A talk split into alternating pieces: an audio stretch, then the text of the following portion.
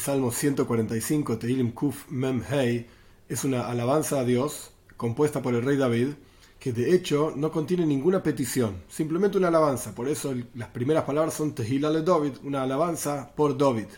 Ahora bien, nuestros sabios explican que quien recita este salmo, pensándolo, meditándolo, entendiendo lo que está diciendo, tres veces por día, tiene asegurado el mundo por venir. ¿Por qué es tan importante este salmo? ¿Cuál es esa alabanza y esa importancia que tiene, etcétera? Nuestros sabios discuten esto en el Talmud y dicen que en este salmo hay dos cuestiones. Por un lado, están cada versículo comenzando con una letra del abecedario, Aleph, Beis, Gimel, Dal, etcétera, el abecedario hebreo, excepto una, la Nun. La Nun viene de la palabra Neufel, Nefila, significa caída. Entonces el rey David no quiso escribir un versículo que empiece con la letra Nun para no expresar la caída, por así decir, del pueblo de Israel, y en lugar de eso todo lo contrario. Puso la letra Samach, soy Mehashem Lejoranayflim, como vamos a estudiar, Dios apoya a todos aquellos que caen. Esto por un lado es la alabanza de este salmo, y por el otro lado, uno de los versículos expresa como Dios alimenta y sustenta a toda su creación. Entonces, por la conjunción de estas dos cuestiones, este salmo es un salmo muy especial, muy elevado, y de vuelta, es una alabanza específica que quien la dice tiene asegurado, tres veces por día, tiene asegurado el mundo por venir. Vamos a comenzar. Aleph. 1.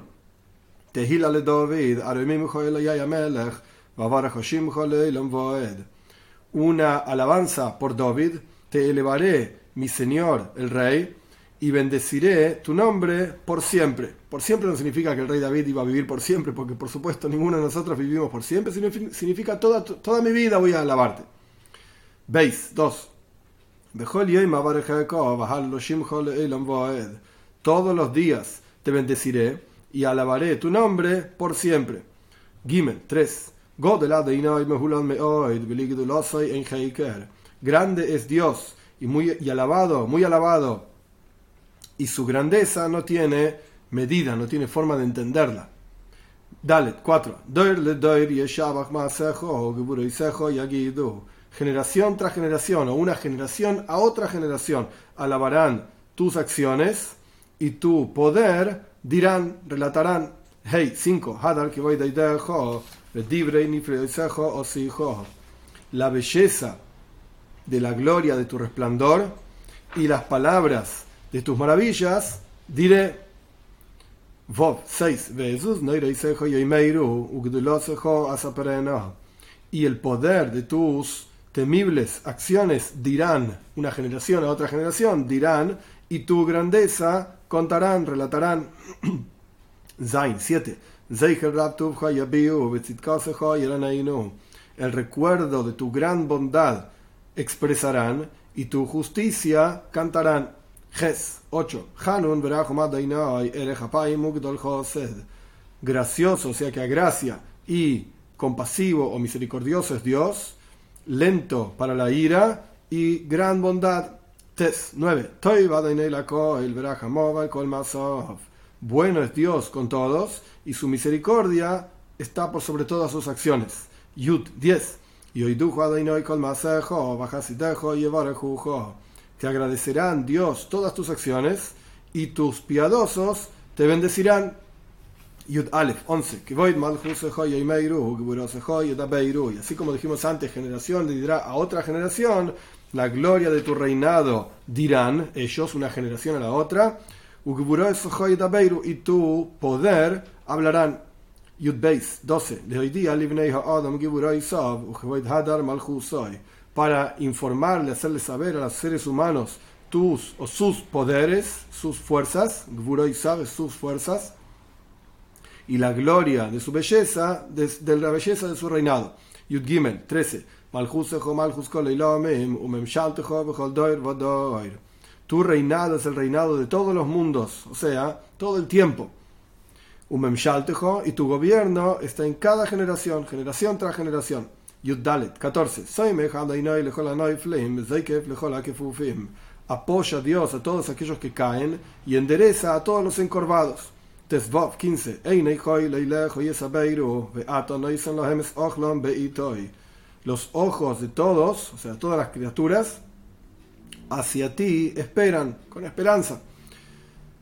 para que los alimentes. Por eso continúa diciendo, y tú le das a ellos su comida en su momento, en singular. Todos te están esperando, pero en, singular, en su momento. ¿Por qué? Porque en el momento de cada criatura, esta criatura come esto, en tal momento del día, esta criatura come aquello, en tal otro momento del día, y así sucesivamente. Por eso los ojos de todos, en plural, y Dios alimenta a cada uno en su momento en singular. Tes Zain 16. Abres tu mano, le dice el salmista a Dios, o más vía y alimentas o sacías a todo lo vivo según lo que esa persona o esa criatura desea. Rotzon es voluntad. Yudzain 17. Justo es Dios en todos sus caminos y piadoso en todas sus acciones. Yudges 18.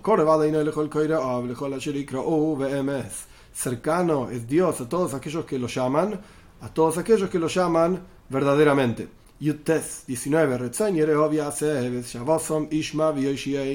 La voluntad de sus temerosos hace y el clamor, o sea, su clamor de los temerosos, Ishma, lo escucha y los salva. Job 20. Cuida Dios a todos aquellos que lo aman y a todos los malvados destruirá. Que esto se refiere a destruir en la venida de Moshiach pronto en nuestros días. Ahí no va a haber más maldad. Jof Aleph 21.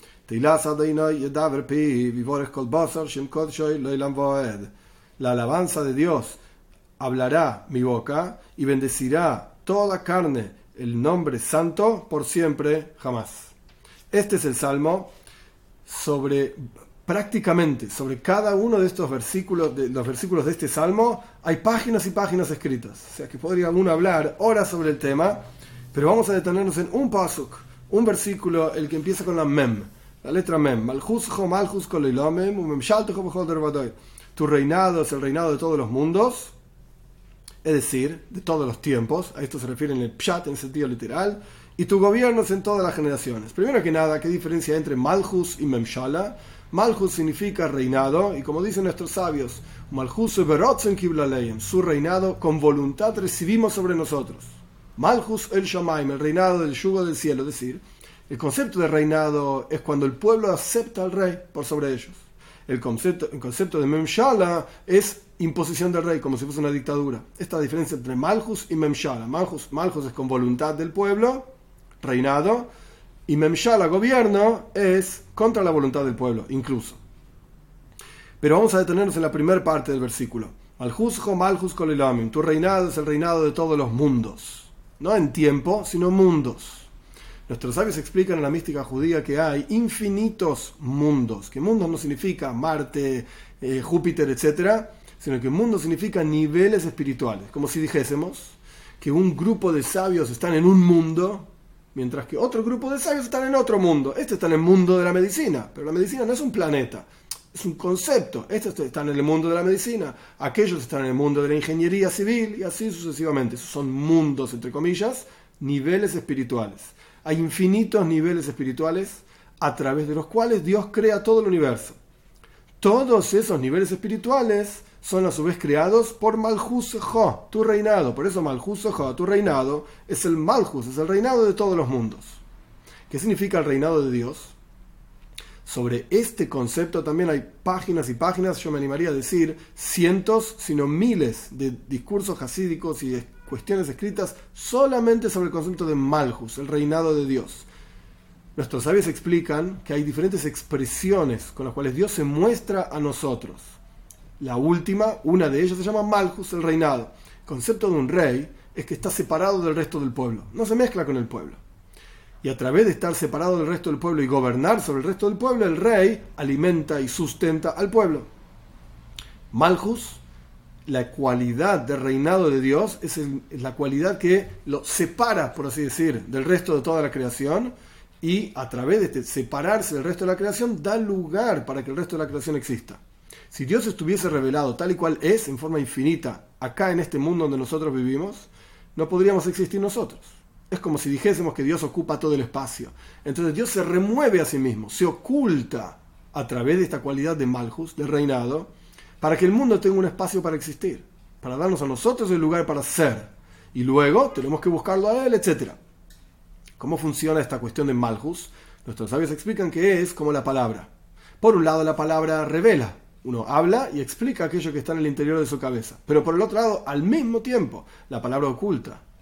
Uno solamente dice una parte de lo que quiere decir o una, una parte de un concepto de manera, de manera tal que el receptor entienda el concepto para después ir creciendo y profundizando en esa misma idea. Entonces la palabra tiene esta dicotomía y esta paradoja al mismo tiempo revela y al mismo tiempo oculta.